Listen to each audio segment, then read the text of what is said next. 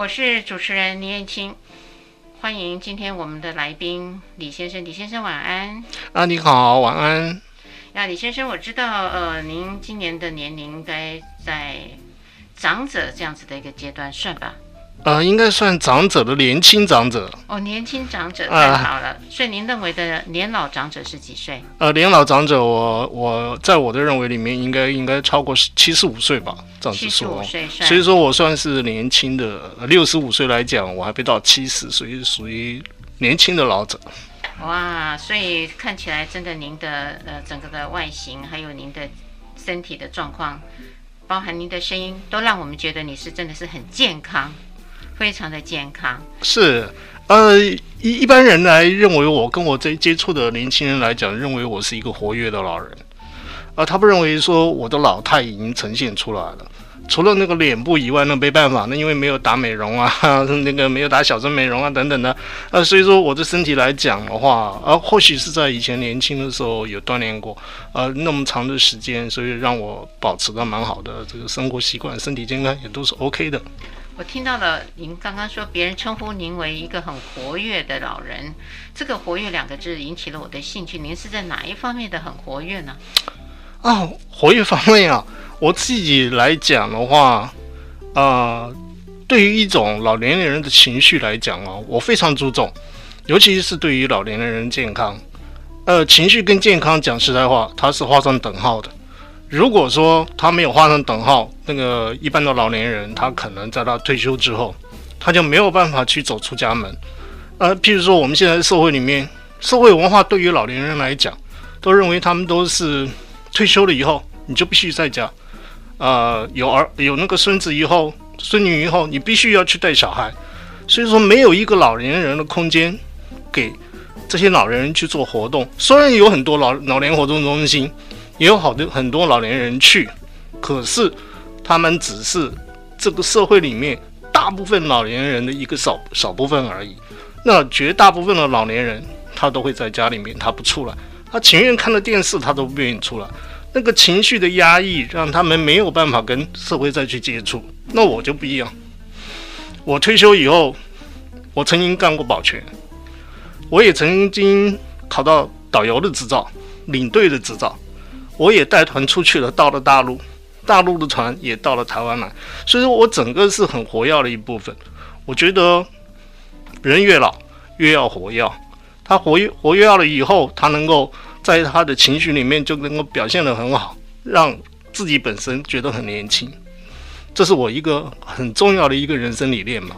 所以听起来你也按照了这个理念在执行您的生活，不希望自己是关在家里等着。看太阳，然后看月亮。对，对，那个看起来好像是好像是很单纯的一件事情，可是那那是一种情绪的压抑。老年人的很多他没有办法，只叫他只得等太阳看月亮，嗯、然后吃饱了睡，睡饱了吃，只能是变成这样子而已。能够在公园走走，都已经是阿弥陀佛非常了不起的老年人了。嗯，所以这样说起来，还有一种老人，我觉得他的活跃性。应该是叫加强版。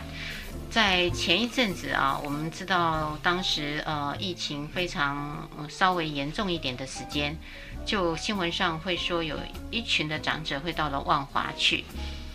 当然，他们去万华呢，有些人就开始想喽，也开始做一些的猜测喽，说为什么要到到万华呢？呃，万华茶室很多嘛，那这些的长者就会到那里坐坐啦、打牌啦、喝茶啦，甚至。有的人呢，也可能有性活动。你对这件事情，你的看法呢？哦，我从小是在眷村长大的。当我还小的时候，应该就是我爸爸他们那些年龄大、年龄大的那些那些军人，他们可能那时候还没有退休。所以说，在左营来讲，有很多的茶室。这些茶室，嗯，因为那时候还年纪小，没有涉猎到里面到底是怎么回事。只看到很多的老的退伍，呃，不是退伍军人，老的可能他们还没有退伍，他们经常在休假的时候就在茶室里面泡杯茶，然后坐那边，然后那时候电视可能都很少吧，啊、听听听听音乐，只是这样子而已。可是这一次疫情的时候，我有看到那个万华茶室的影片，哦，吓了一跳，哎呦，台北万华的老人真幸福，不只是台北万华这这个地区，包括其他的地区的老人也跑到那边去参与这这些活动啊！我看到这些影片，那些应该还不算是很年轻的那些女性吧？啊，穿的非常的少，可是我觉得那些老年人，我很佩服他们，因为他们虽然只花了很少的金钱，但是他们买到了。别人买不到的东西，那叫做情情绪两个字。而且这些老年人能够跑出来到茶室，即使呃花了一百块、两百块一杯茶，呃一点点的瓜子，可是在他那那那边眼睛感官，我们讲的感官，就是眼睛所看到的，哦，那是青春的洋溢的一部分呢、让他的自己本身的那种性欲就可以持续的在那边活动。那不要看这个情绪怎么样去活动，不管他是身体的接触也好，他的感官的接触也好，对于他自己这些老年人来讲的话，他本身这个活动出来了以后，他就会慢慢慢慢显得年轻。那譬如说我自己本人来讲，啊，我是在去沙乌地阿拉伯的时候，那时候在学校还不会跳舞，我去了沙乌沙乌地阿拉伯有一个月的时间。学校还没有开学，那时候台大医院包了吉大医院，就是带他们呃很多护士啊医生过去。那我们在那边就认识了一些护士，那些护士就问我们：啊，你们会不会跳舞？你们年轻的军官不会跳舞吗？讲真的，真的不会跳舞。所以说就有机会，又有人就教我们在跳。我从那时候开始学到了，哦，跳舞原来是这样子的运动。从七十几年一直到现在为止，我每次都保持着，呃，一个礼拜最起码去一次两次，去那些舞场啊去跳舞。我去跳舞的目的，第一个我听音乐，我会把各种舞曲的音乐我全部都听了。然后第二个，我会享受那边的灯光，那边的人，让我在情绪上能够郁郁发抒，感觉到很愉快。所以说，像我这类似的情形，就那些老年人，他去了阿公店，他去了那些茶室，他们在喝茶，他们眼睛在看，他们在听音乐，这无形中就会让人感觉到很舒服、很愉快，情绪就会很稳定。那如果说他又有性需求的话，他可能又会在那些茶室里面跟那些所谓的服务的小姐啊，嗯，可能也花钱吧，来做一些性欲的发泄。对于一个老年人来讲的话是很棒的。那他如果说他的性欲能够这种持续下去的话，尤其我们讲到健康方面，他可能在于性的方面，他的健康就会保持着一个很好很好的这种稳定性。所以看起来，呃，李先生，您对于去万华的这些长者，你是抱持着一个肯定而且是支持的一个心情，也让我想到，其实去的这些的长者，大多数应该都是男性。对，所以呢，他们的伴侣，或是他们没有伴侣，假设他们是有伴侣的，这些他们的女性伴侣，到底对性发生了一些什么事情，而让他们的男性要去到万华呢？如果他本来他的性别，另外的一半女性是可以满足您刚说的情绪啊，还有心灵啊，或是这个嗯性的活动上都有搭配的话。相对的，应该是去的会比较少吧。我我觉得，我觉得主持人刚刚提提出这个问题啊，是非常好的。嗯，按照道理来讲，如果是有配偶关系的，或许在这个配偶关系上，按照这这种概念来讲，他是 OK 的。可是男人的心理不一样，男人尤其是他喜欢新鲜的事物，尤其是他喜欢性的喜悦，那他看到年轻的。只要比他年龄差一段距离的，他就有一种那个吸引力，性的吸引力在那边，他就被对方所吸引。那如果说是自己的配偶来讲的话，他可能就越老了，可能配偶也有某些情绪上的问题，他自己也有本身情绪上的问题。那双方在家庭里面可能有有争吵，那争吵之下，他可能就不太喜欢在家里面，他情愿花了钱到外面去享受那种外面的那种感觉。那他的情绪对他的话，呃，是有好处的。哦，说到这儿的时候，我其实有一个很有趣的案例，就是我的呃另外的好朋友传来的一些消息啊，也是大概七十多岁的一个男性长者，他自己到现在呢还是有性的需求，但他不是用性的需求这种说法，他说他还有色心呐、啊，哈、哦，呃，不知道要怎么样的去处理他，解决他。后来呃问了他，我说那你到底有没有伴侣？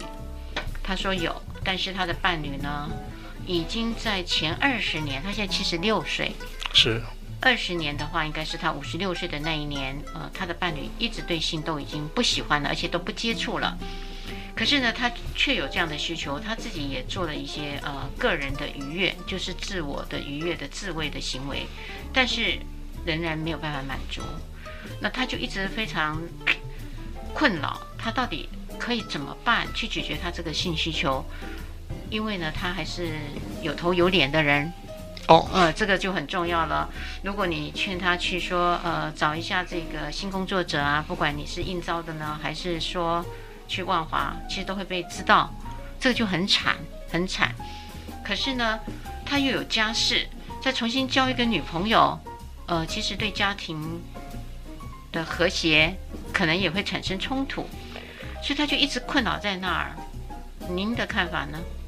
哇，很难哦，哦，很难呢。这个问题真的，嗯，他又爱这个家，他又爱他的配偶，可是他自己的性欲又没办法被对方满足。嗯、那他包括他自己可能有自慰的话，他都没办法去满足，因为他可能比较喜欢那种心灵上的一一种存在的，也就是异性有存在他面前的那种互动，哎，那种接触啊，那那那种活动在里面。那这个问题可能。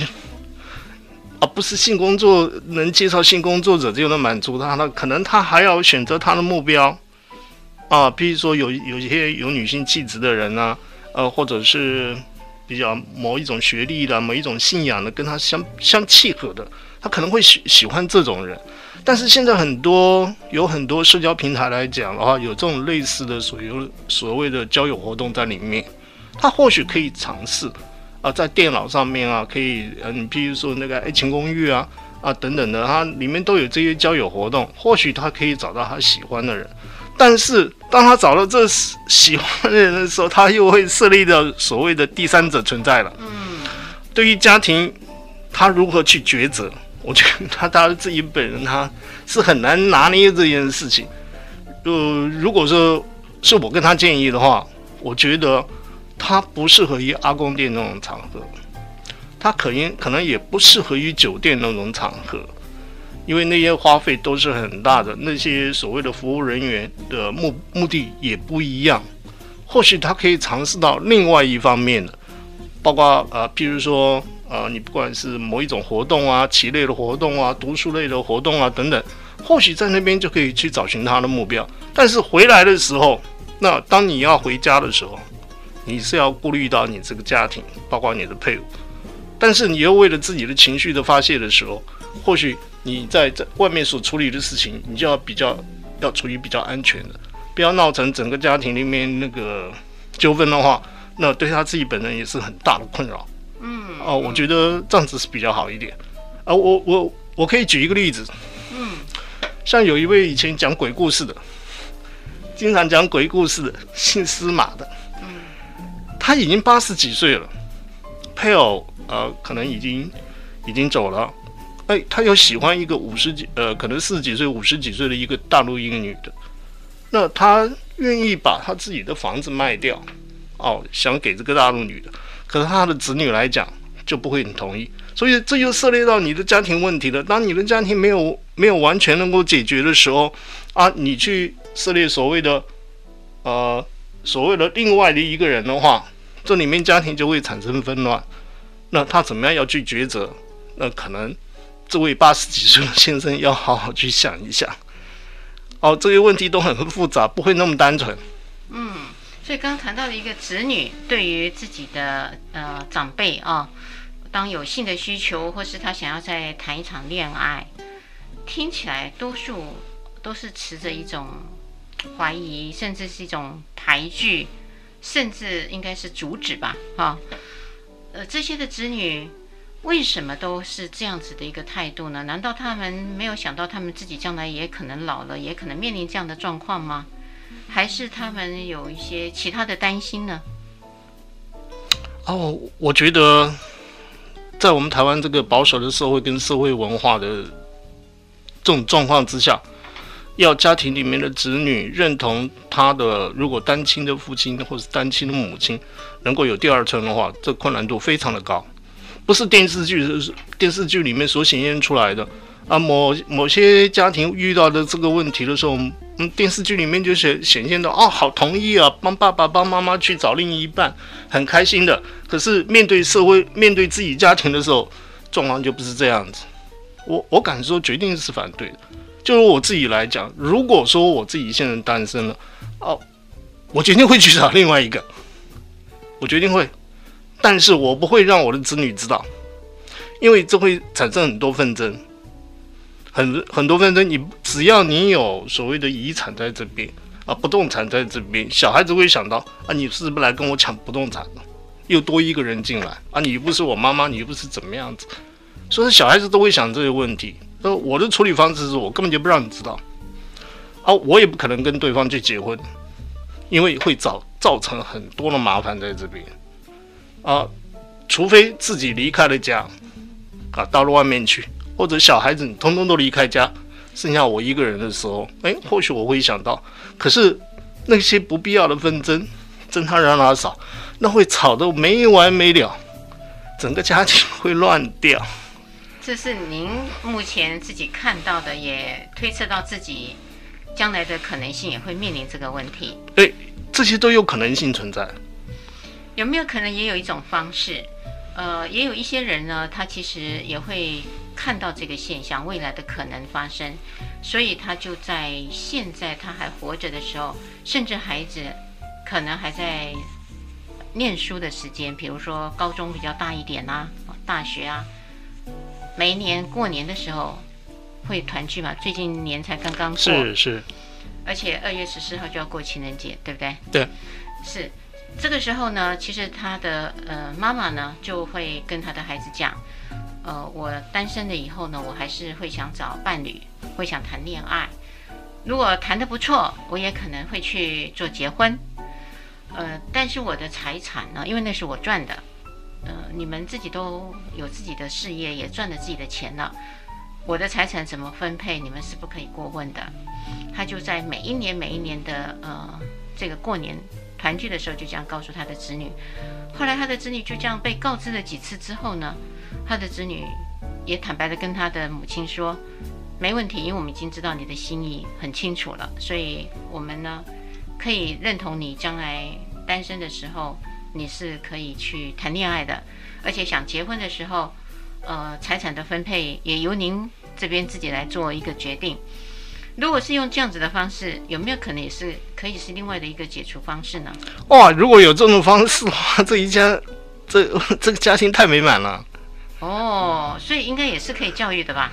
呃，应该是可以教育的，但是某某些某些家庭自己的本身家庭教育跟他的学校教育、社会教育这种加起来，有些家庭的小孩子不是这样子的，他是不理智的。哦。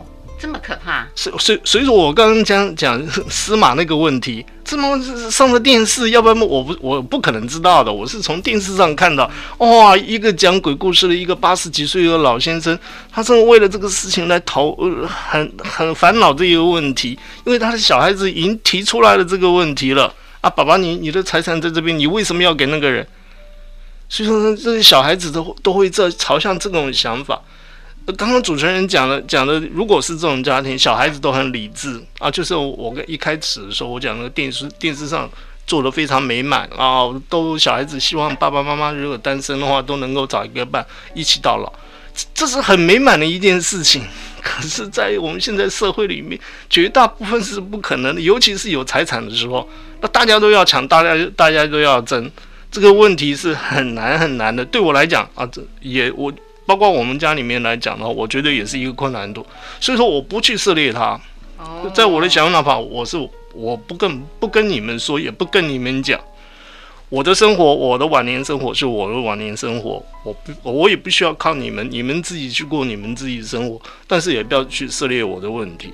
嗯，嗯，那我自己本身想法是这样子。嗯，所以这是李先生您个人呃自己的一个规划跟一个想法嘛啊？是。那我也知道，其实您刚说的活跃是经常现在也都跟一群像类似的长者，可以走出户外的长者，经常是和在一起的。是。这些的长者，我相信您从这些街头巷尾跟他们的相处，您看到他们的样貌会是什么？哦，开朗，真的开朗。看您这么的呃感叹，有这种开朗两个字讲得这么的大声，哎，可以说一下他们的开朗是怎么样的开朗法？哦，我我那个曾经有一位有位先生，他以前呃也是退伍军人哦。好像是山东人吧，呃，先前我看到他的时候，像去年我看到他，他非常非常的活跃。他从星期一到星期六，每天都在跳舞，每天都在吃饭。除了礼拜天他在家以外，他每天都很快乐、很愉快的。八十几岁的老先生还还能够带着女朋友出去玩。哦，他有女朋友？哦，是他非常非常的跟年轻人一样。然后开着车子出去玩，带着女朋友中午吃饭，然后晚上吃饭，然后再送人人人家回家。他一直这样过过了这种生活。可是有一次，他不小心在骑摩托车的时候，在推摩托车的时候，摩托车放到那边，他要去架好，结果摩托车倒下来，哇，这一下完蛋了，把他的髋关节压坏了。从此以后，我就没有在呃跳舞的地方看过他。他跳舞都跳得非常非常愉快，八十几岁的老年人，同跟他同年龄的人八十几岁的坐在那边，那跟他那个体态是完全不一样的。他已经融入在那个音乐里面，融入在那个舞蹈里面。我这这边我是讲男的，我现在再讲一个女，也是八十几岁，他没有伴，但是他也在那边听音乐，在那边也跳舞，他在抒发他的情绪，让他情绪很愉快。可是他有一点钱。他会请了就是所谓男性的服务者，男性在陪他跳舞的。他自己讲，他一年将近花了一一百万，是生活费上面没有，就是陪跳舞。哦哦，就是给他们的这些的呃酬偿。对对对对，酬庸嘛，就是酬庸。你陪我跳舞，我给你多少钱？然后他也很他也很愉快，因为他找嗯、他找着陪陪他跳舞才四十几岁的。那个男生他自己八十几岁，像八十几岁的来讲的话，在那个跳舞的地方，那一般人，一般男人八十几岁都不会请八十岁的女人跳舞，所以说他在那边必须他要花钱去找人家来跳舞，而且不只是一个，我看到两个，还有另外一个也是也是八十来岁女生，女生她一个月呃不是一年差了，她自己讲她花了四十几万。另外那个是花了一百多万，这个是花了四十几万。他们这么诚实的告诉你，是啊，好有趣，很愉快。因为那个地方哈、哦，怎么说？我从三十几岁去了沙乌地阿拉伯，学会了这个。从我还没有退休之前，我一直保持的，我是把它去当运动的。因为我们一个礼拜可能只能休假半天，我这半天就把它当成运动。我在那边听他的音乐。然后开车也听他的音乐，哇，他怎么那么厉害，那么迷人，让我感觉到好愉快。每天我工作，即使即使我们的压我们的压力很大，其实有点压力在，我只要一上车，收音那个一打开音乐，我在听音乐的时候，我心情就很平静，就很愉快。然后把它当成运动，然后配合着音乐在一起，所以说就很愉快。我我相信那些。女性的八十几岁、七十几岁的老年人在那边，他也是站在听音乐，他没有想到所谓的其他的问题，他是想到啊，我自己很高兴、很快乐，我就运动就好了。这就是他们理念，是因为那一群、那一族群的人看起来就是每天很愉快，然然后然后有一些呢，呃，最后不认识的会变成认识了，就形成一个小小群体。这个小群体没事就是吃饭跳舞。他就很愉快，所以你参加的那个团体听起来就是一个跳舞的团体，是，可以这么说吗？啊，对，而且他们感觉起来应该都是非常开朗，而且态度上面其实是开放的。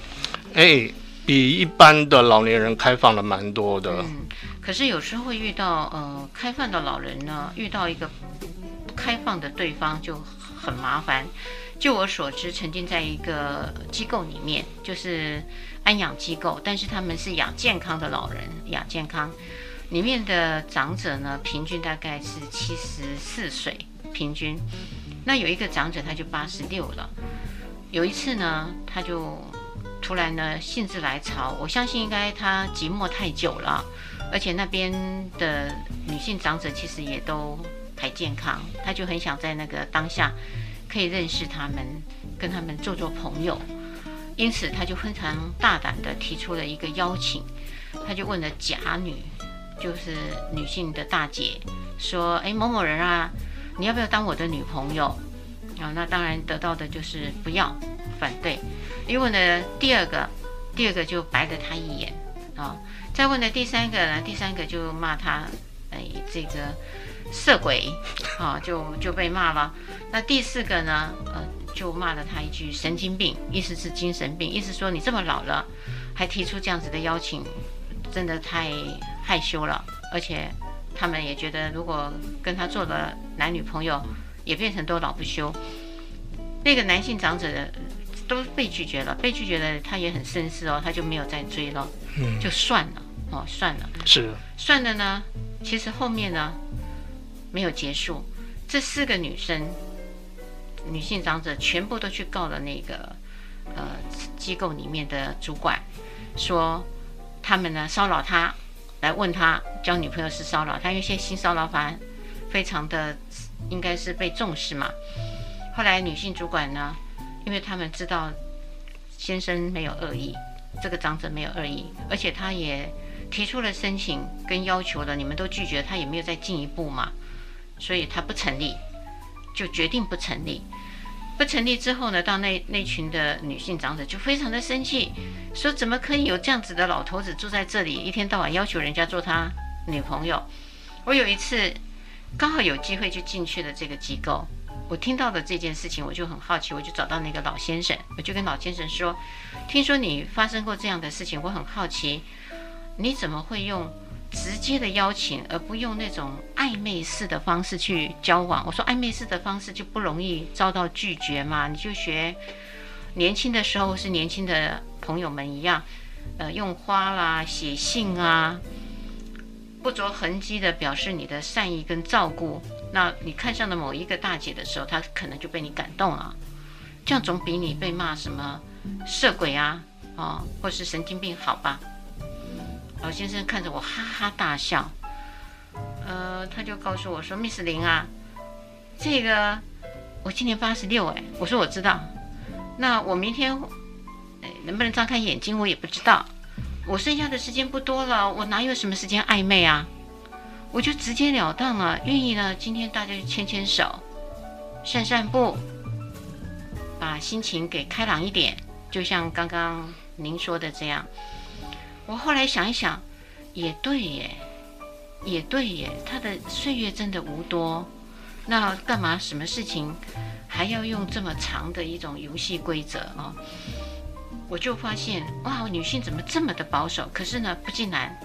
后来我就把这样的一个事情，我就到了另外一个机构，也告诉了这些女性长者，我说有这样的一件事情发生。我说如果问到了你们，你们会怎么样？我还没有说后面啊。哎，有四个大姐，有三个都跟我说愿意。我一听到的时候，我觉得，我说那我应该请她移到你们这边来住，不要住在那个原来的地方。后来我就问她说，呃，问这些女性长者说，那你们都真的愿意？她说真的愿意啊。她说确实啊，都大家年纪大了，做做朋友有什么不好？那刚好旁边也坐了一群的男性长者，我就问了其中一个。我说：“如果这四个都答应了，那你会怎么做？”啊，我选一个。我说：“你怎么那么傻？四个都接了吧？” 结果哄堂大笑，哄堂大笑。所以我发现呢，其实女性的长者倒不见得真的是我想象中的每一个人都很保守。嗯，要看每一个人人格特质。对，对不对？对。所以这个人格特质，可是，在那样的一个年代里面，差异这么大，我真的是想不通。啊，真的，这个呃，虽然我的年纪还不到七十岁，接接近七十了，可是我自己感觉到社会的保保守性是一直都很强烈的，在这个社会里面，尤其社会文化对于这种老年男性跟老年女性的的压抑性非常大，所以说使得这些老年女性来讲的话，呃，拒绝一直在她的嘴巴里面，可是她内心拒不拒绝？不会哈，不会，因为他也有性欲。你不呃，男人是性的喜悦是是一直在他们身上的，女人也有，可是他为了这个社会，他的子女，他保持着他自己本身的压抑在那边。那刚才主主持人讲到这 A 跟 B 啊两个个这种社会团体，A 的这边的表现，这四个年岁大了，他他都是拒绝的，他是按照社会文化的标准来做的。可是另外的 B。啊，这 B 的这个社会团体里面，哎，他也有四个或者其他几个，他们可是他们对性的态度就比较开放一点。那男的也在那边也是很开放的，哎，所以说他不同的是不同的环境，就有不同的环境的想法，包括里面的管理的这种制度，管理人员对他们的态度来讲都是如此的。那是压抑的部分，那决定这个团体里面就是压抑的；是开放的部分，那决定是很开放的。啊，我最近看了一个。在美国，有一位九十三岁的，应该是露西博博士吧？嗯啊，露西，嗯，对，露西，他他翻译成叫露丝，露丝博士，他里面就在讲，他说像这种老人的这种养老院或者是这种团体来讲，他说碰到新的问题很简单呐、啊，你你可能是这个西方人比较开放一点嘛，就开辟了一一个房间。那个房间就是约会室啊，里面可以亲亲抱抱，什么通通都可以在里面啊。他的理念就就是这样子开放式的。那他主要目的并没有涉及到所谓的呃色情文化啊，或者社会压力啊在里面。他是让你们抒发你们的性欲，抒发你们的情感。他的目的是让老人有这种这种活动在里面。我曾经在电视上有看到，像美国某些老人俱乐部。它里面的那些老人生活的太愉快，太愉快了，哇！你今天想，今天如果我我我是男的，我想交一个女的，我直接就直截了当，它里面只有 yes 没有 no，所以说他很愉快，很愉快。那些老年人就是刚才主持人访呃访问的那个男的，那个八十六岁八十六岁老年人来讲，我还能活几天呢、我今天很愉快，我去做我愉快的事情。啊，你社会也不要给我压力，家人你通通不要给我压力，我只是在一个俱乐部里面。所以说，这个俱俱乐部存在的，你想进入先决条件里面，你可能就要感觉到是一个开放的，就跟 A 刚才讲的 A 团体跟 B 团体，你可以选择不同的这个团体去，不要到那个压抑的团体去。对于这比较开放活跃的老人来讲，诶，他就会有一个抒发的一个地方，他就很愉快在那边。所以说我我我是觉得社会文化是。对于年轻人，好像一直都在注重年轻人，都忘了老年人这一块的性。这一块的性，如果讲成社会的刻板印象的话，他们没有性，那他们就是要守在家里面看小孩的。哦，我我觉得老年人真的很可怜。所以说，所以说我自己在外面退休以后，在那边跑了，在外面跑了那么多年，我发现老年人真的出来的太少太少了。啊，有一次上上上个月吧。我去台东洗温泉，然后在台呃资本资本车站那边，哇，下来十几个老年人，都是男的，不是女的，哇，我好惊奇啊！因为我在外面碰到爬山的干什么都是女的，女的老年人，哦，下来一批十几个那个那那个男的老年人，我就听他们在讲什么，哦，他们真的好愉快，他们已经形成了一个团体，没事就从高雄坐火车。到台东，到资本去洗完温泉，下午又坐那一班最快的一班那个那个自强号，嗯，然后回高雄。老年人多有活力呀，啊！我想我将来也要成为你们一族。所以你是从旁边观察到，还是也有加入他们的这个对话呢？我我没加入他们，我在听。哦，呃，听着他们的。对，我在听这些老年人，因为他们岁数看起来都是七十几岁以上，都比我大。嗯，我在听他们的。讲他们开心的事情，这种从高雄过来再回去，还是有点时间的。然后他只是为了一个泡温泉，他就在那边很开心，因为他离开了家。然后这边又有一群人跟他们嗜好相同的、喜好相同的泡温泉，看他泡的那么快乐，所以说他们在回坐车站、坐车子、坐火车再回高雄的时候就很愉快，每个人脸上都是很愉快的，很活跃的一天。嗯，所以听起来你已经看到了很多的模范样本。也立志将来，呃，有生之年，其实李先生您现在其实就已经可以开始运作了，对不对？也不要等到真的要七十啦，或是八十几岁才开始做嘛。对对。所以这些的团体形成应该要趁早，找到一些有志道合的好朋友。对对对对。可是，呃，说起来，当然单身的时候，如果有这样的想法，那个自由度更大。可是现在回来了，就是当我们身边还有伴侣的时候。有没有？可是我们的伴侣呢，跟我们的想象，呃，还有性的想法、态度，不见得相同。是。那这时候，嗯、呃，我我们可以怎么做？尤其我也很想听听李先生，因为听起来是你的生活充满了快乐，也受了很多西方的教育给你很深的影响。现在呢，带到了你后面的晚年。你觉得你现在目前你自己在伴侣之间的生活性，你有什么样的一个进展吗？啊，我我自己我们家庭里面，呃，刚才主持人讲的，每个人都有每个人人人格特质。啊，我的人格特质是比较活跃一点，我比较喜欢我跑到外面啊，跟一些啊我喜欢的东西我去接触。可是我自己的配偶来讲，我太太来讲，她不太喜欢。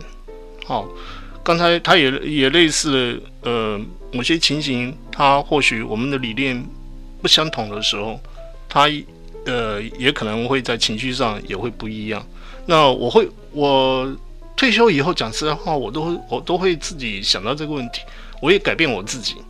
但是我要出去发泄我的心情的时候，去找我的情绪的时候，我不会说，因为我以前我都很老实的说，我真的。我退我退休回家，怎么老实说法？我都老实说啊，你去哪里啊？我去哪里啊？你去干什么？呃，找谁啊？我我我去找谁？找谁？我会几点钟回来？哦，是我我对讲很清楚，可是、啊、不高兴。可是后来我觉得这种三问三答啊，像我们军中的口令一样，听听多了以后，不是他的反应是什么？我比较好奇您的伴侣的反应。其实，其其实我觉得，往往女往往女性啊，她要关心男人哈。嗯，不要问，不是不要问，你问了也是白问，因为他不会跟你讲实话。他讲了实话，他就你在心里面，你就会一直嘀咕这个事情。你为什么要去找找他啊？你为什么要找谁谁谁谁干嘛？他一直会嘀咕这件事情。他问可能是一种习惯，是一种关心，是没有错的。那与与其这样子，干脆不说啊，我出去。你要去哪里？市区。你就讲出去。对，我我就出去了。嗯，不告诉我地方。嗯，以后通通都不告知地方，我去哪里，我我去做什么，我通通都不说了。我现在出去说啊，我出去了，我要去市区了，然后我要去这个电台喽。嗯。啊，我我通通不讲，你是干嘛？嗯，他问你想干嘛，我都通通不讲。啊，你不讲，他也不会去问了。嗯。如果你很诚实的让去讲出来，他会追根究底，没完没了。没完没了，那这样子下去，那以后情绪就会很就不会很好。所以说，我现在不说，我就很愉快。我出来，我去哪里，我去哪里玩啊？通通该回家的就是要回家。男人很重要的一点就是说，要回家，要回家。你不要不回家，你不回家，女人就会在那边低估了，对不对啊？你回了家，你就说别人很愉快。你不管你今天去运动啊，去听歌啊，去跟那些什么什么。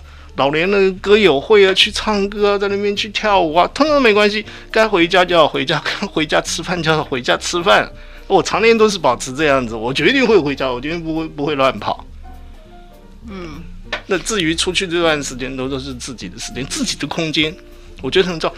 我我觉得在配偶之间，彼此双方留了自己的空间，哇，这才能够夫妻之间才能长久。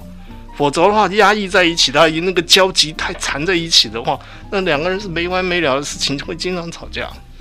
嗯，所以李先生，你是用了一个呃，把自我的空间留起来了，也给对方一个空间。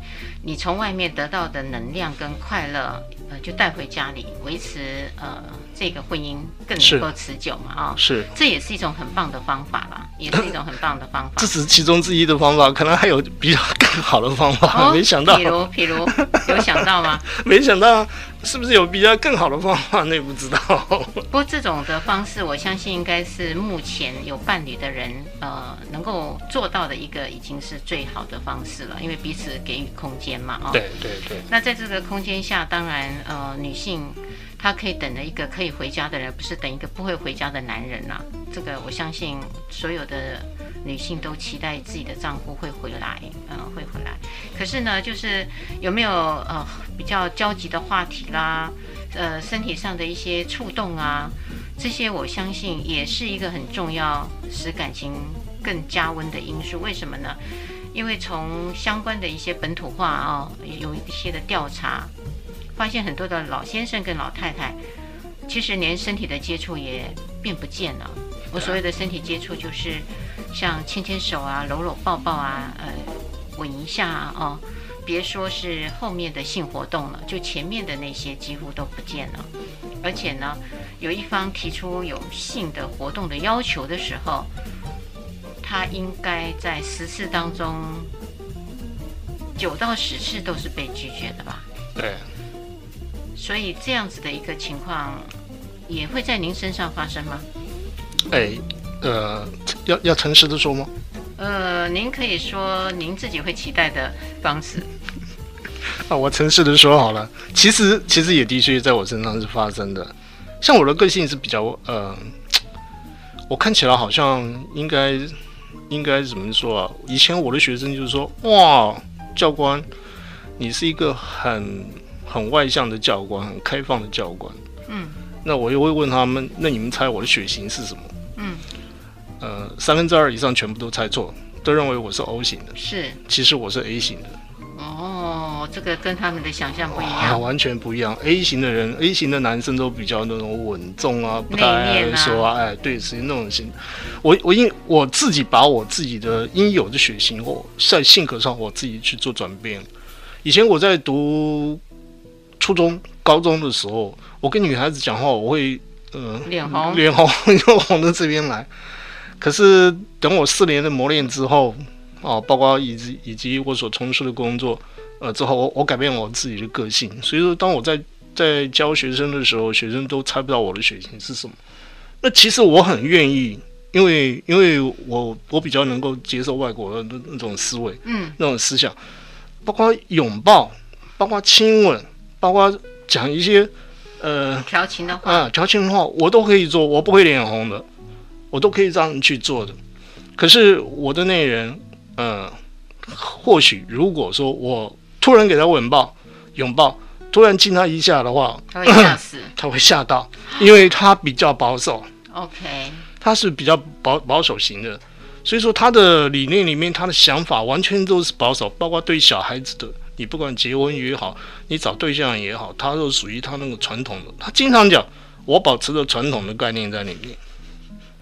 所以说，他会讲到你要结婚，决定是男的要大于女方。哦，还有这么这么很传统，很传统。对，在里面。那我其实我我在听到哦，我都不说话。嗯嗯。我觉得你的你的思想已经不合于现代了，你都是被社会文化所控制的那一批人在这边。嗯。因为现现在的社会已经让你很开放，让你很自由，让小孩子自由选择你的性。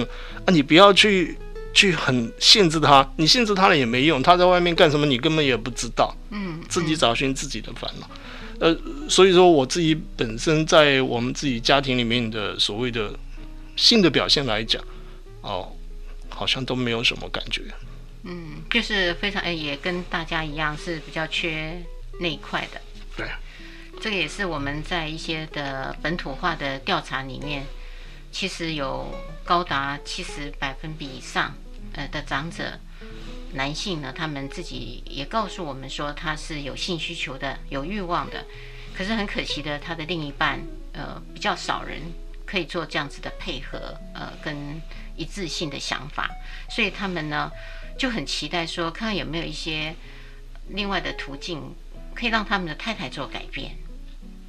你觉得有可能吗？我觉得这困难度太高了。你不管做心理辅导也好，他不可能的，他不没办法去改变他的思维。像弗洛伊德他还讲的，女性在生产完了以后，小孩生完了以后，他认他认为他任务达成了，他根本就把性放到一边去了。啊，这不是没有科学依据的，也通通有在这边。可是因为他们因为老年人哈，啊，不只是老年人。从年轻的一代，我们在性教育方面可能就缺乏了这一点，很重要的一点。因为我自己在在先前的时候，我都我在研究所谓的根部保养。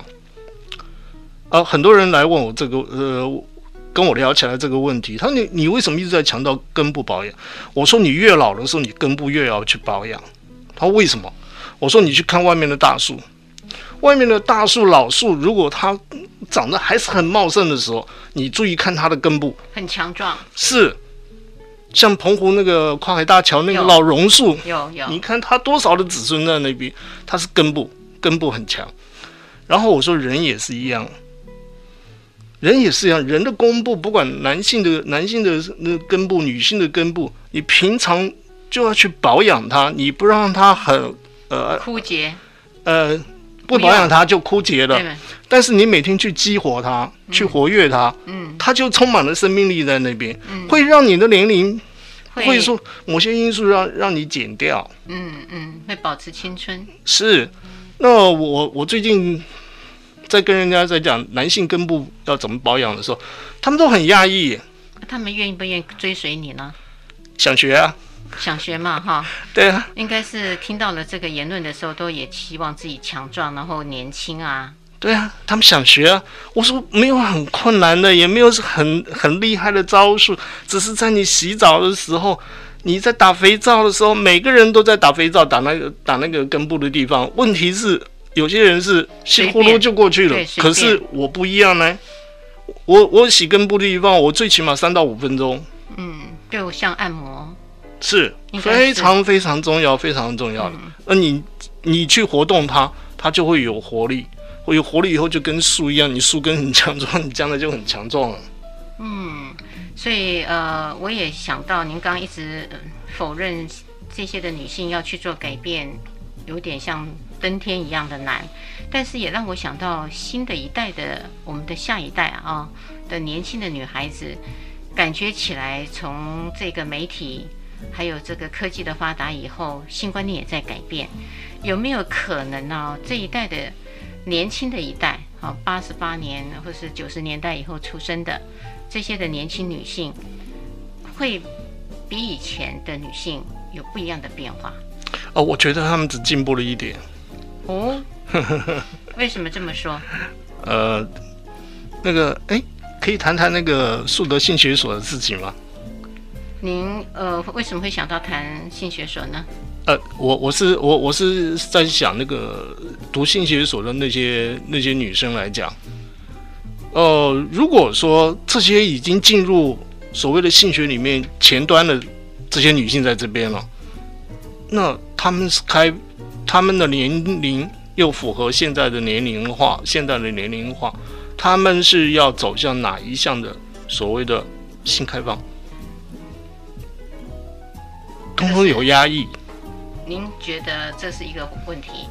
社会压、社会文化、社会给他们了很大的压力在那边，你不可以超越我的范围。所以说，这是一个很、很、很大的问题在这边。你想，这些年轻的女性，当她来来去读书时候学性学的时候，跟一一区的这所谓的西方女性，你比如说美国这些女性，她去学性学的时候。他们两个会走到两个不同的路线上面去，一个是有社会文化的压力，一个是社会文化没有给他那么大的压力，他是自由的。所以等到他们将来发展到快要接近的时候，可能接近不了。可是他们学的理念所学是相同的，可是他们的人格特质还是分开的，没有不不没有办法去交集在一起。哇，李先生，你这样子说的时候。我们的努力还真的有一段需要更大的时间跟空间来迎头赶上的。或者今天呢，我也非常真的谢谢李先生，从他的周遭的情境，包含这些开朗正向的观念，还有一些老人家的性需求，他自己也希望将来那一群开朗的长者，有一个非常开心跟快乐的模范给您当生活当可以进行的一个目标以外，也谈到了自己本身其实呃有一些的限制性啊。非常谢谢你今天分享的这么多，我相信我们的朋友们应该受益很多。也欢迎呃我们的听众也守住每个礼拜天晚上的十点到十一点，高雄广播电台 M 一零八九，FN 九十点三彩虹旗的世界，拜拜，谢谢。